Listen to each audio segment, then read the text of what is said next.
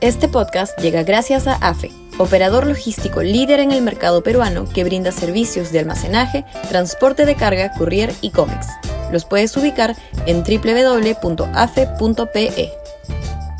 Y también gracias a Universidad Católica, número 1 en Perú y 12 en Latinoamérica, según el ranking mundial QS 2023.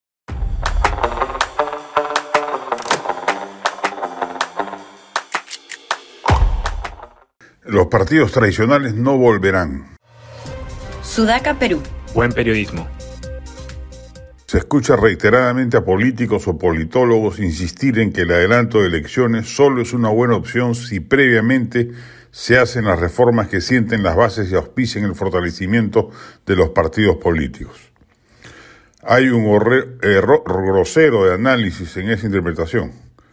Los partidos políticos a la antigua, conformados por presidente, comité ejecutivo, comité político, asambleas recurrentes, congresos nacionales, etc., ya pasaron a la historia.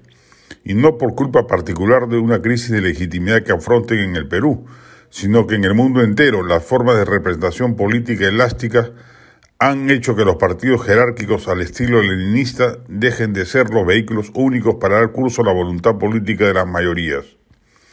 Bajo esa perspectiva, importa poco que se modifiquen normas tendientes a ello y sería absurdo esperar a hacerlo para recién procesar un adelanto de elecciones. Lo que sí cabe es el retorno a la bicameralidad, el levantamiento de la prohibición de la reelección y eventualmente, si el tiempo lo permite, establecer distritos electorales más pequeños que de esa manera mejoren la relación entre representantes y representados, y más que suficiente. Partidos como el APRA y de la Torre, del PPC Luis Bedoya, Acción Popular de Belaúndo o el Partido Comunista Peruano de Jorge del Prado ya no volverán nunca más y se cometería un craso error si se les quiere imponer como modelo a pie forzado. Desnaturalizaría la democracia en lugar de fortalecerla. Los modelos caudillistas del presente, su elasticidad, que en algunos casos los lleva a ser vientres de alquiler, no son un síntoma de degradación que haya que enmendar sino un signo de los nuevos tiempos políticos a los que debemos acostumbrarnos sin tratar de amoldar la realidad mediante leyes inaparentes.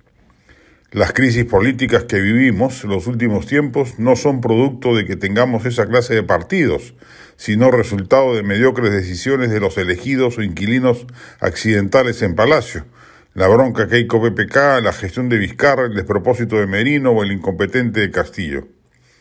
La precariedad de ese modelo tradicional tiene su mejor botón de muestra en la trayectoria del Partido Morado, que se pasó años formando comités, bases, asambleas, inaugurando locales, haciendo elecciones, etc., y hoy está reducido a nada por su desventura electoral. Cumplir con los ritos partidarios tradicionales no asegura un buen porvenir y no debe ser por ello el requisito necesario para resolver la crisis vigente.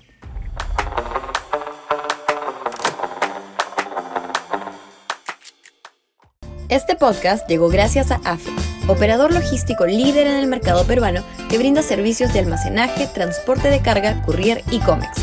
Los puedes ubicar en www.afe.pe.